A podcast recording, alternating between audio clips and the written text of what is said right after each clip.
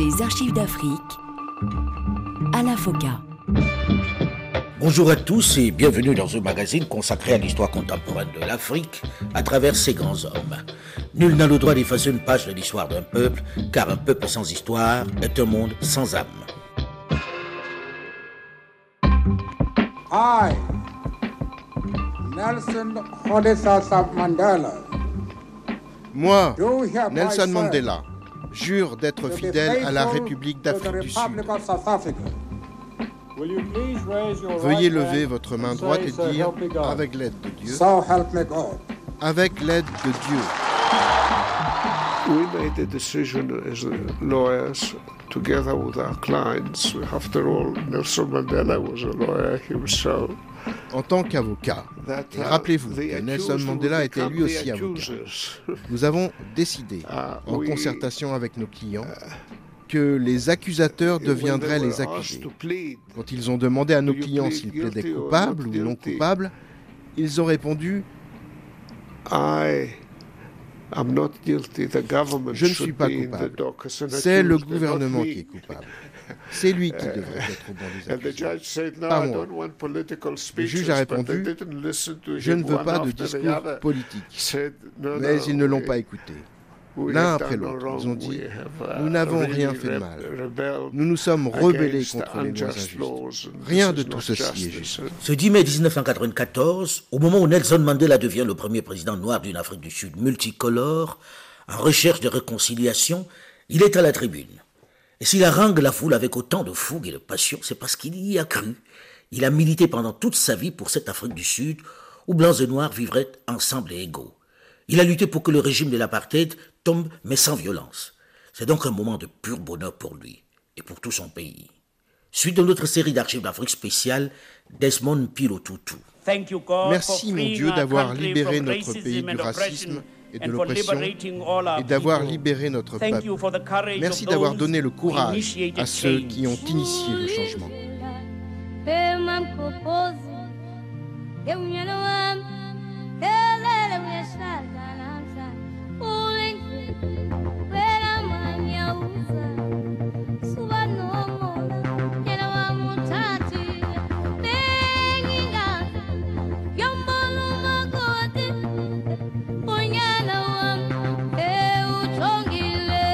Alors que l'archevêque du Cap, content de la fin du régime d'apartheid et de l'élection d'un président noir, désireux de faire cohabiter toutes les composantes de la société sud-africaine, rêve d'une retraite tranquille aux États-Unis d'Amérique auprès de ses petits-enfants, il est sollicité par le président Nelson Mandela pour diriger une importante institution qui doit véritablement ramener la cohésion, la paix dans cette nation où beaucoup restent meurtris, blessés, traumatisés par tous les maux dont souffrait le pays, où beaucoup réclament justice, où beaucoup veulent savoir la vérité sur ce qui est arrivé à leurs proches disparus.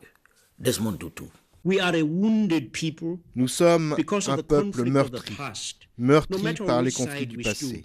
Peu importe de quel côté nous nous tenions, nous avons tous besoin de guérison. Nous, à la Commission, ne sommes pas des exceptions surhumaines. Nous aussi avons besoin d'être pardonnés. Nous aussi avons à pardonner. L'Afrique du Sud va opter pour un compromis, un arrangement. La commission Vérité et Réconciliation, créée par une loi de juin 1995. Promotion of National Unity and Reconciliation Act. John Allen, journaliste et ancien collaborateur de Desmond Tutu. Il faut dire que John Allen était également en charge des relations de la commission avec les médias. The Truth and Reconciliation Commission was the product of a compromise between the apartheid forces and the liberation forces. La commission de vérité et de réconciliation était le fruit d'un compromis entre les forces pro-apartheid et les forces de libération. One of the last issues which separated the apartheid government and the liberation forces avant qu'ils se mettent d'accord en 1994, pendant les négociations, en 1993, un des derniers points de contention qui les séparait était la question des atrocités et la violation des droits de l'homme commises pendant le régime de l'apartheid. to have a blanket amnesty for everything they had done under apartheid uh, somewhat similar to what happened to les forces uh, gouvernementales pro-apartheid voulaient une uh, amnistie totale pour tout ce qu'ils avaient pu faire pendant la période de l'apartheid. Un peu comme ce qui s'est passé avec Pinochet au Chili. Ils voulaient une amnistie totale. La volonté de l'ANC était qu'il y ait un procès, comme à Nuremberg. Nuremberg, in a sense, was victor's justice. They could impose their will. Nuremberg était en quelque sorte la justice des vainqueurs. Ils pouvaient imposer leur volonté. Mais l'ANC n'avait pas le plein pouvoir. Les généraux pro-apartheid uh, ont été clairs avec Mandela. Ils lui ont dit si vous tentiez de traîner nos hommes en justice, de Klerk risquerait de subir un coup d'État militaire pour l'empêcher. Uh, Ils ont donc accepté l'amnistie pour ceux qui avaient commis des violations des droits de l'homme, mais à la condition qu'ils devraient individuellement demander l'amnistie et confesser leurs crimes, ce qui était une première mondiale, jamais vue. Du coup, c'était une forme de compromis. Les forces gouvernementales pro-apartheid voulaient une amnistie totale. Ça leur a été refusé. Ils devaient demander l'amnistie et confesser publiquement leurs actions. En contrepartie, les forces de libération n'ont pas eu les procès et les incarcérations pour les criminels. Mais au moins, comme ça, tout le monde saurait uh, qui a commis les crimes. Uh, uh, C'était l'idée derrière cette c'est donc dans cet esprit de pardon que l'archevêque Desmond Tutu est choisi pour guider, pour présider cette commission vérité et réconciliation. J'atteste que je comprends et honorerai l'obligation de confidentialité qui m'est imposée par la loi de 1995 sur la promotion de l'unité nationale et de réconciliation. Je n'agirai pas en contravention de cette loi avec l'aide de Dieu. Desmond Tutu doit donc accueillir les témoignages des uns et des autres, un peu comme des confessions à l'Église. John Allen était en charge des relations de la commission avec la presse. That principle fitted in quite closely with the Archbishop's religious, specifically Christian approach. Ce principe s'accordait assez bien avec l'approche religieuse, plus précisément chrétienne, de l'archevêque. Pour lui, c'était une approche en trois étapes. Il disait il doit y avoir une confession. And he said in his theology, in his Christian theology, if somebody confessed to you, then he said the Christian gospel says, Ajoutant que selon sa théologie, sa théologie chrétienne, si quelqu'un vient à vous se confesser, l'évangile chrétien dit qu'il faut pardonner. Il est impératif pour moi de pardonner. Donc, la première étape, c'était la confession. Et la deuxième, c'est le pardon. And you come and confess to me that you've stolen my pen, and I say, I forgive you. La troisième étape, il l'expliquait avec l'anecdote suivante. Si tu m'as volé mon stylo et que tu m'avoues avoir volé mon stylo, je dirais je te pardonne. Mais j'aurais toutes les raisons de douter de la bonne foi de ta confession si tu ne me rends pas le stylo que tu m'as volé tu ne peux pas me voler mon stylo et le garder. La troisième étape est donc l'étape de la restitution. Et bien que la formation de la commission soit politique, la décision d'imposer des compensations avant la tenue d'élections et de proposer des amnisties la façon dont ça a été fait, le fait de devoir demander une amnistie, puis la recevoir et ensuite compenser les victimes des abus des droits de l'homme, cela reflétait le concept chrétien de la réconciliation tel que le voyait tout. Dans un pays au passé si violent, parier sur la repentance et la contrition, c'est risqué.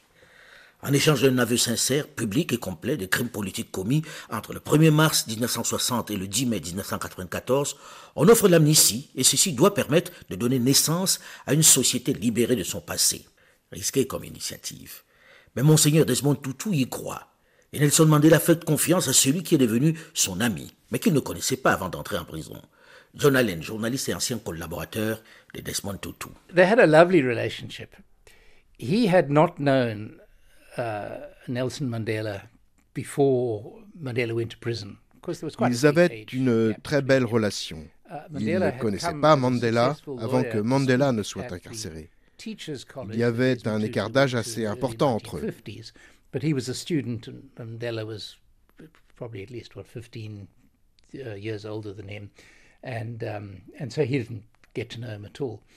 Mandela, à l'époque, sa carrière d'avocat était à son plus haut, était venu parler à l'université où Tutu étudiait au uh, début des années 50.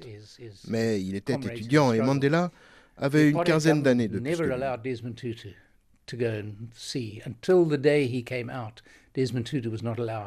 Pendant ses derniers jours en prison, Mandela avait le droit de voir plusieurs de ses collègues politiques, de ses camarades de lutte. Mais le gouvernement pro-apartheid n'a jamais autorisé Tutu à lui rendre visite. Il a dû attendre la libération de Mandela pour le rencontrer. Quand il est sorti de prison, Tutu était très insistant. Il appelait Mandela pour lui dire Il faut que vous abandonniez les sanctions. Vous êtes sorti de prison.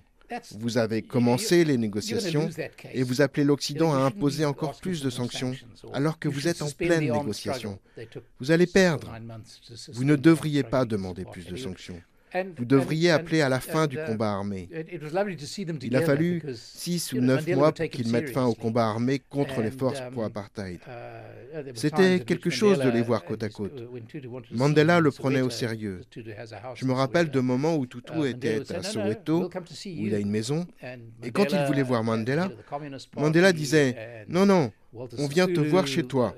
Et Mandela et Walter Sisulu, l'un des principaux leaders de l'ANC, se rendaient chez Tutu. Et Tutu tentait de les convaincre de faire ci ou de faire ça. Tutu était aussi une des rares personnes à critiquer Mandela publiquement. C'est donc cet homme libre que Nelson Mandela va mettre à la tête de cette mission structurante pour l'Afrique du Sud, la commission Vérité et Réconciliation.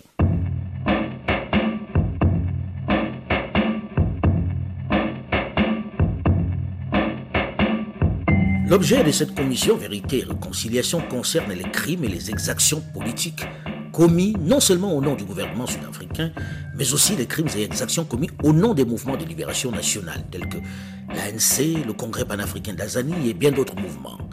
Les victimes doivent témoigner devant la commission.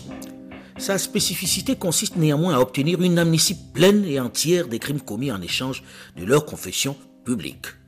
Ce mécanisme vise non seulement à permettre l'élaboration d'une unité et d'une histoire nationale, mais aussi à dévoiler la vérité sur des crimes dont seuls les auteurs avaient connaissance, ce qui était pertinent en particulier pour les crimes commis par les services de sécurité et dont les victimes étaient mortes. Afin de favoriser les confessions publiques, des menaces de poursuites judiciaires sont instaurées en cas de refus d'aveu des crimes commis. Archbishop Desmond Tutu. Order, please. Our focus is not a particular individual or group against whom allegations are being made. Notre objectif n'est pas de viser un individu ou un groupe en particulier contre lequel euh, des allégations auraient été faites. Comme toujours, nous nous préoccupons ici avant tout des victimes et des survivants. Because we are not a court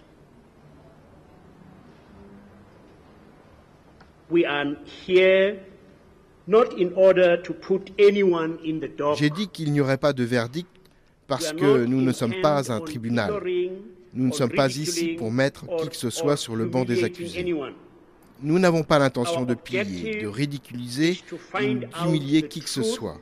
Notre objectif est de découvrir la vérité afin d'aider au processus de guérison de notre terre, de promouvoir la réconciliation et de garantir que les choses horribles dont nous entendons parler ne se reproduisent plus. Pendant deux ans, les Sud-Africains vont découvrir la réalité.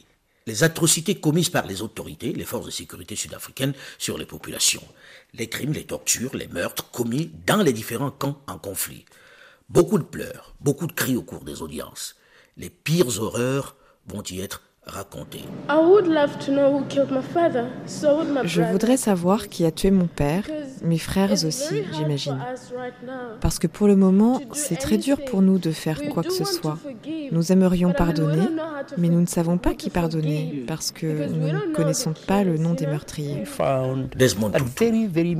Nous avons trouvé un très très grand nombre de ceux qui sont venus ont trouvé que le fait de parler, juste de parler, était d'une certaine manière très libérateur, très thérapeutique. Devant la commission vont défiler de nombreux criminels et de nombreuses victimes. Mais l'un des temps forts est la comparution de celui que l'on a baptisé Docteur la mort. Il travaillait pour les services secrets sud-africains dans les années 1970 et 80 en tant que chef du programme bactériologique et chimique avec pour but de réduire la population noire africaine. C'était le projet COST. Dans les années 1970, Wouter Basson est interne à l'hôpital de Pretoria où il développe un intérêt pour les pathogènes mortels, ces agents virus microbes capables d'engendrer des lésions ou de causer des maladies. Dans la foulée, il est appelé par l'armée sud-africaine. Il devient médecin militaire et étudie la physiologie et la chimie physiologique. C'est en 1981, alors qu'il est le médecin personnel de Peter Botha, président du régime d'apartheid, que Wouter Basson est nommé chef du projet COST, un programme chargé de développer des armes bactériologiques et chimiques.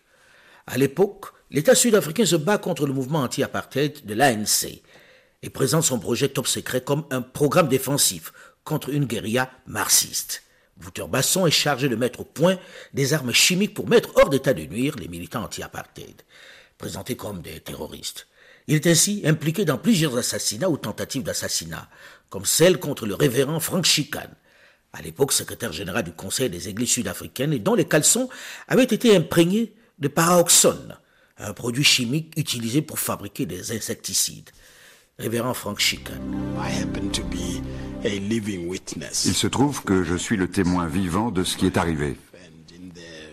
Je n'ai eu la preuve qu'en 1989, qu'on avait enduit mes vêtements de produits chimiques qui s'avéraient mortels s'ils rentraient en contact avec la peau.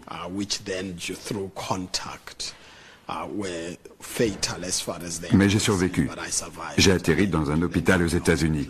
Ils m'ont soigné et ont réussi à déterminer l'origine de mes troubles. Mais les recherches de Wouter Basson vont beaucoup plus loin, comme va le révéler par la suite la Commission Vérité et Réconciliation. La commission y apprend que les recherches du docteur Basson ont également pour but d'endiguer la démographie de la population noire en développant par exemple des vaccins pour tenter de stériliser les femmes noires, des cigarettes à l'anthrax ou encore de venins et poisons dissimulés dans divers objets du quotidien. Devant la commission, ces collaborateurs vont livrer leur part de vérité. Dr. Schalk Janssen.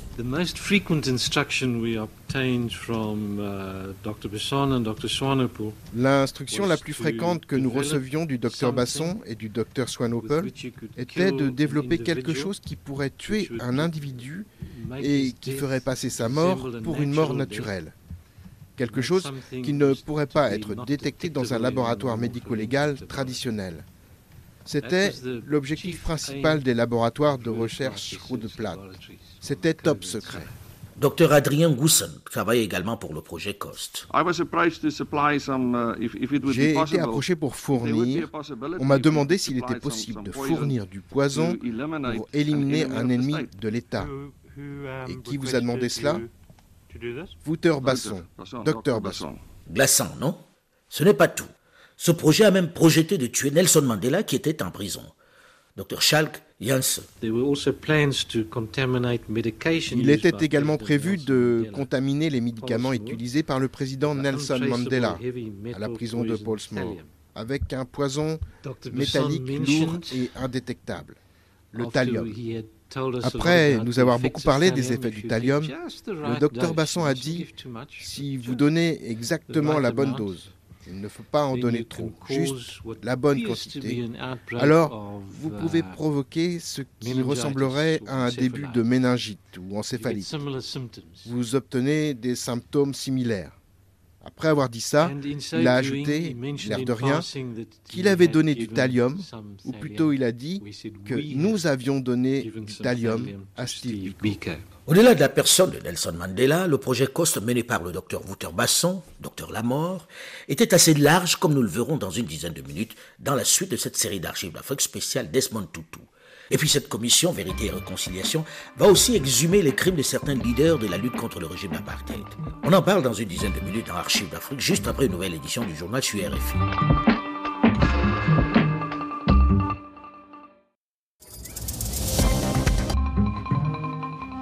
Les archives d'Afrique à la FOCA. Bonjour et bienvenue si vous nous rejoignez seulement maintenant dans la seconde partie de ce magazine consacré à l'histoire contemporaine de l'Afrique à travers ses grands hommes. Nul n'a le droit d'effacer une page de l'histoire d'un peuple, car un peuple sans histoire est un monde sans âme. Notre objectif n'est pas de viser un individu ou un groupe en particulier contre lequel euh, des allégations auraient été faites. Comme toujours, nous nous préoccupons ici avant tout des victimes et des survivants. J'ai dit qu'il n'y aurait pas de verdict parce que nous ne sommes pas un tribunal. Nous ne sommes pas ici pour mettre qui que ce soit sur le banc des accusés. Nous n'avons pas l'intention de piller, de ridiculiser ou d'humilier qui que ce soit.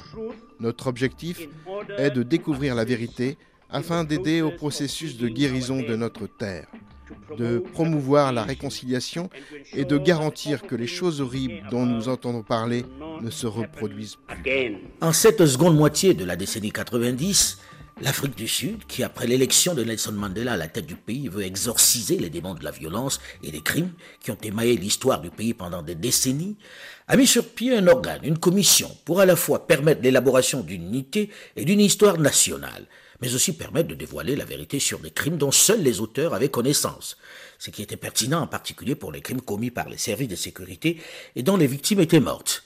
Afin de favoriser les confessions publiques, des menaces de poursuites judiciaires sont instaurées en cas de refus d'aveu des crimes commis. La commission Vérité et Réconciliation, une commission placée sous la présidence de l'archevêque Desmond Pilotu.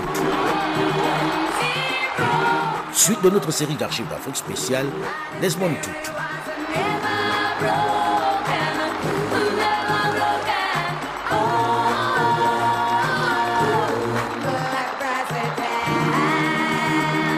plusieurs mois se succèdent de nombreux acteurs de la vie politique et militaire des dernières décennies devant la commission.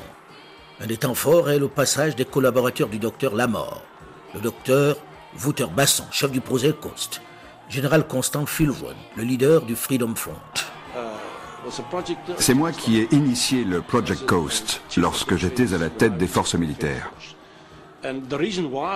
Je l'ai fait parce que, à un moment donné, l'ANC s'est lancée dans des opérations urbaines et elle poussait les choses tellement loin que cela risquait d'aggraver la situation, ce qui aurait été très mauvais pour l'image du pays. Il fallait éviter cela à tout prix. C'est là que je me suis dit, au lieu de tirer à vue sur une foule en colère, à balles réelles, et de tuer des gens, cherchons un autre moyen de neutraliser ces groupes. J'ai alors soumis le problème à des scientifiques, dont Basson était l'un des plus importants. J'ai demandé à Basson, seriez-vous capable de mettre au point, pour moi, un gaz qui ne serait ni irritant, ni mortel, mais qui rendrait les gens inoffensifs pendant quelque temps, afin qu'ils se calment et que nous n'ayons pas à les tuer en cherchant à maîtriser la foule. Dr Wilson était l'un des collaborateurs, l'un des microbiologistes du Dr Wouter Basson. L'autre objectif était très très important. C'était de développer un produit pour réduire le taux de natalité de la population noire dans le pays. Pouvez-vous nous en dire un peu plus? Qui vous a demandé de développer ce produit? La personne qui nous a directement instruit, nous a demandé de le faire, était le docteur Basson. Ce programme top secret devait trouver des solutions médicales et biologiques à un problème politique, celui des émeutes et des révoltes de la population noire contre l'apartheid. 200 chercheurs et biologistes sont placés sous les ordres du docteur Basson. Parmi leurs missions, ils devaient mettre au point un vaccin ethnique pour stériliser les femmes noires à leur insu. Dans son laboratoire, Wouter Basson était également chargé de développer la bombe noire, une arme chimique qui ne toucherait que la population noire. Pour mener à bien ces projets effroyables, le médecin qu'on a surnommé le docteur Mengele sud-africain a testé une trentaine de poisons. Il a concocté plusieurs dizaines d'armes mortelles comme des cigarettes et des enveloppes à l'anthrax, des cigares et des chocolats au cyanure de potassium, du lait au botulium, des tournevis et des parapluies empoisonnés, des aliments au thallium ou du whisky au paraboxon. On aurait même retrouvé des fioles contenant des souches de choléra et des poches de sang contaminées par le virus du sida ou Ebola. Dr Dan Gossen travaillait pour le projet COST. Une personne irresponsable aurait pu tuer des millions de personnes. Des millions de personnes. Cela aurait pu avoir des conséquences dévastatrices. Dr Mike Odendan était un des microbiologistes du projet COST. C'est tellement petit qu'il faut l'observer au microscope, avec un grossissement d'au moins 1000 fois. Et vous verrez un tout petit point. 200 personnes au moins ont été tuées dans le cadre du programme dirigé par le docteur Basson, en Afrique du Sud, mais aussi en Namibie et même en Angola. Parmi elles, le révérend Frank Chican, proche de l'African National Congress, l'ANC, est tombé dans le coma après avoir enfilé des vêtements contaminés. Les victimes les plus emblématiques du projet COST sont dix jeunes militants d'une branche extrême de l'ANC qui ont été enlevés et drogués par les scientifiques. Ce dernier se serait débarrassé des corps en les plaçant dans un véhicule qui a été projeté contre un arbre. À partir de 1990, le programme par l'intermédiaire des sociétés écrans était également à la tête d'un immense réseau mafieux de trafic de drogue. LSD, cocaïne, ecstasy ou mandras. Un dérivé de Valium était développé dans les laboratoires dirigés par le docteur Basson. Ces substances devaient être amalgamées au gaz lacrymogène pour anesthésier les émeutiers. Elles ont également certainement été largement diffusées au sein des quartiers noirs. Le gouvernement sud-africain n'a pas été le seul à bénéficier des recherches de Wouter Basson. Ce dernier s'est notamment rendu en Iran, en Irak ou en Corée du Nord pour éclairer les dirigeants sur son savoir-faire en matière d'armes chimiques. En 1996, la commission Vérité et Réconciliation confronte les victimes au bourreau, offrant à ces derniers la possibilité de demander une amnistie en échange de leur confession publique.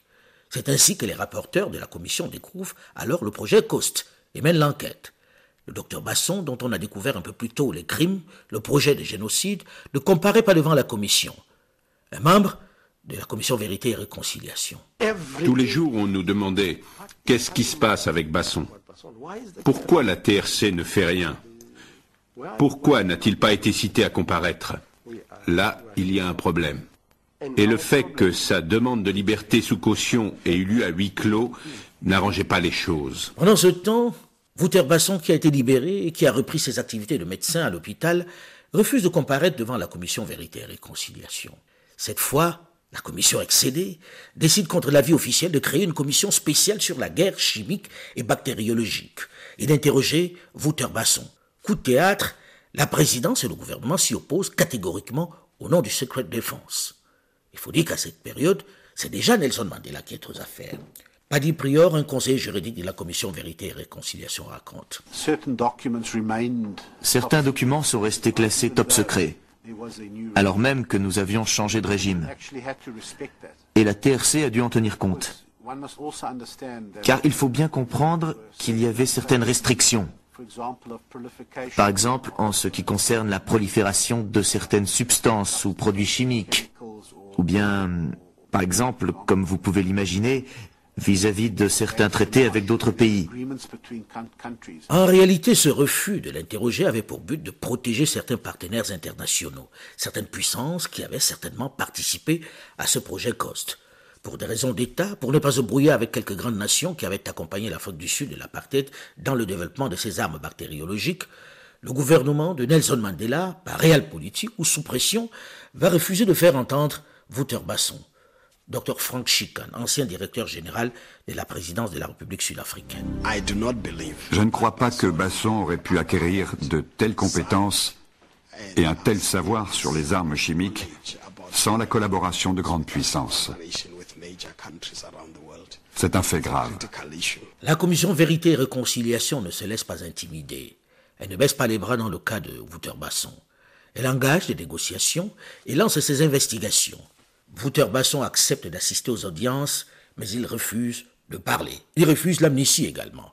Ses collaborateurs, eux, se mettent à table. Beaucoup choisissent de dénoncer le docteur Basson qui est tour à tour décrit comme psychopathe, menteur compulsif, narcissique ou schizophrène. Docteur Dan Goosen. Vous jurez devant Dieu de dire la vérité, toute la vérité et rien que la vérité Je le jure. Vous pouvez vous asseoir. Monsieur le Président, oui, j'étais le directeur général. J'étais censé être le patron, celui qui définissait les programmes, décider des équipements physiques, recruter les bons scientifiques et aménager les installations pour le gouvernement. D'une manière très stricte, on nous a informé que ceci serait une opération militaire menée au nom de l'État. J'ai enregistré la société en mon nom avec trois autres actionnaires. Aurait-il été possible que cette société fonctionne efficacement avec un directeur général n'appartenant pas à la communauté scientifique? Absolument pas. Avez-vous été en contact avec les scientifiques lorsque vous étiez directeur général? Oui, monsieur. Connaissiez-vous la nature des recherches conduites dans vos locaux? Oui, monsieur. Nous avions des directives très générales sur ce qu'il fallait faire. Et nous avions une grande liberté pour faire ce que nous avions à faire. Il faut dire qu'il fabriquait tout ce qui pouvait tuer du noir, comme ce tournevis que l'on présente pendant l'audition. Jans Lorenz, un chercheur qui travaillait dans le laboratoire pour COSPROJECT, est celui qui le présente. Nous voyons ici ce qui ressemble à un tournevis. Pouvez-vous nous en parler? La personne qui utilise cet appareil pique la personne visée.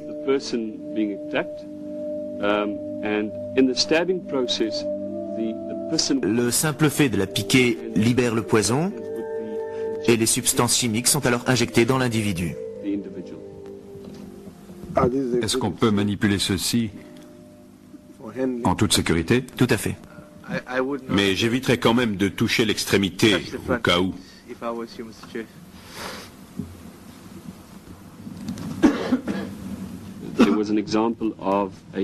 Il y avait aussi une aiguille contenue dans ce qui ressemblait à une pompe à vélo.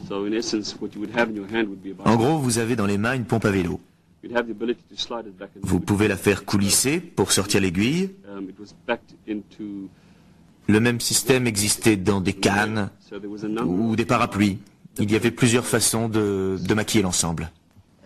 Et à quoi servait la canne? Il y avait deux modèles. Le premier était une canne qui dissimulait une aiguille sur le bout. Le deuxième était une canne qui pouvait tirer une petite balle.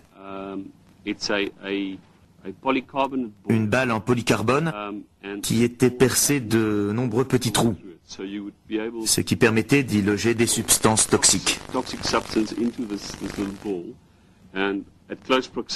À très courte distance, l'idée était de pouvoir tirer dans la jambe de quelqu'un. La liste est longue de ce qu'on va découvrir après une descente de police chez le docteur Basson sucre à la salmonelle, bière au thallium, cigarette à l'anthrax, la toxine botulique, le chocolat au cyanure, déodorant au titinurium, venin de serpent. Schalk van Resbroek était un vétérinaire dans le même laboratoire.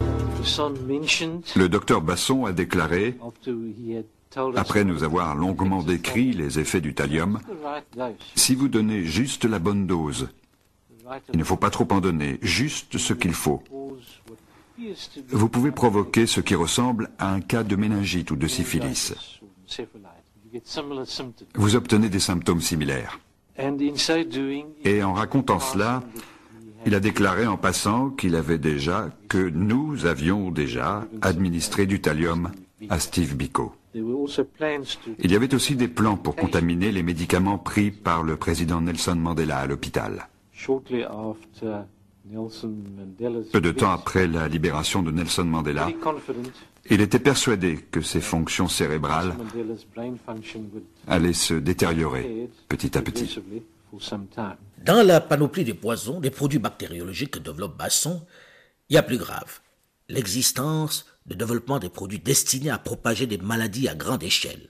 Anthrax, choléra, méningite, Ebola, sida, Mike Odendal était microbiologiste dans ce laboratoire du docteur Lamort, du docteur Basson. Pouvez-vous nous décrire les effets du choléra sur l'homme? Il provoque une diarrhée assez grave et une forte déshydratation.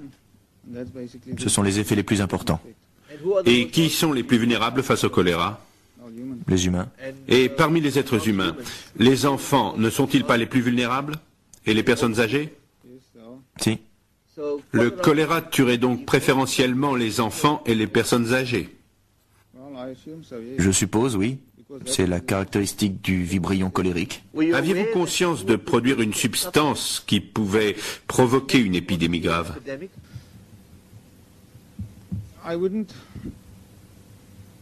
Quand on m'a demandé de produire ces, ces organismes, il faut se rappeler que En tout cas pour moi, il devait servir pour des tests. Et c'est ensuite que certains indices ont laissé à penser qu'il pourrait être utilisé dans la guerre en Angola. Schalk van Rensbroek était un vétérinaire dans le même laboratoire. Le docteur Basson a fait un jour cette petite remarque qu'il y avait beaucoup de problèmes politiques à l'est du pays à ce moment-là. Et il a ajouté Peut-être devrais-je traiter cette foule au choléra. Dr Dan Goussin, le directeur du laboratoire sous les ordres du Dr Basson devant la commission Vérité et Réconciliation. Le docteur Basson m'a montré un document.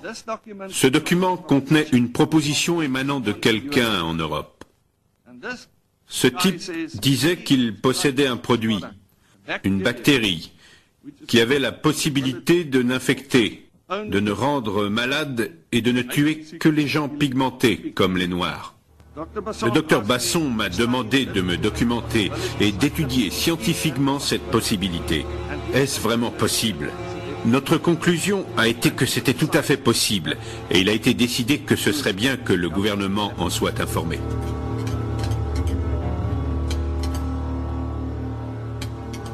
Mais en définitive, nos instructions ont été, et c'est très important, de mettre au point un produit visant à réduire le taux de natalité de la population noire du pays. J'ai demandé au docteur Basson, Wouter, pourquoi participes-tu à ça? Pourquoi fais-tu ça? Et il m'a répondu, j'ai une fille. Et un jour, parce qu'on sait plus ou moins avec certitude que les Noirs prendront un jour le pouvoir. Mais le jour où les Noirs prendront le pouvoir et où ma fille me demandera Papa, qu'as-tu fait pour empêcher ça? J'aurai la conscience tranquille. Et vous pouvez me le reprocher, j'y ai pris part. C'est vrai. Et je le regrette. Mais je ne suis pas le seul coupable.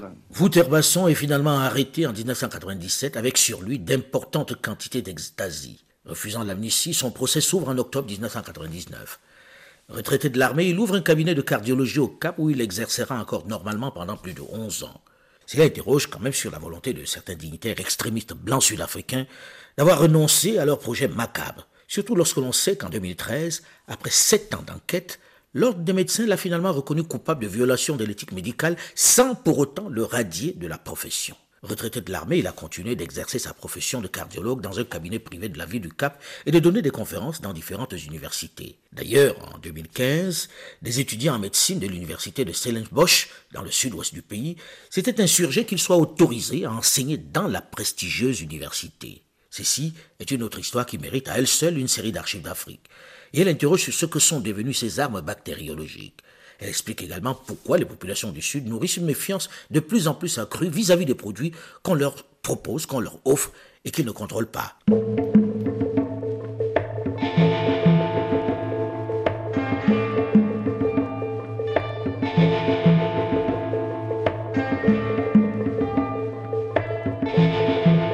Cette commission Vérité et Réconciliation va aussi auditionner les personnalités dans le camp des victimes. Elle va exhumer les crimes commis du côté des victimes comme nous le verrons la semaine prochaine dans la dernière partie de cette série d'archives d'Afrique, spéciale Desmond Tutu. Mais en attendant, vous pouvez d'ores et déjà réécouter cette émission sur le site du RFI à la rubrique podcast ou sur le site Archives d'Afrique ou tout simplement l'écouter sur votre téléphone portable en téléchargeant gratuitement l'application Archives d'Afrique sur iOS ou sur Google Play. Vous pouvez également réagir comme vous le faites toujours sur notre page Facebook, la première sur notre antenne grâce à vous évidemment. Olivier Raoul, Delphine Michaud et Alain Foucault, nous vous donnons rendez-vous la semaine prochaine, même heure, même fréquence, pour la suite et la fin de notre série d'archives d'Afrique spéciale Desmond Tutu. Dans un instant, une nouvelle édition du journal sur Radio France Internationale. À très vite.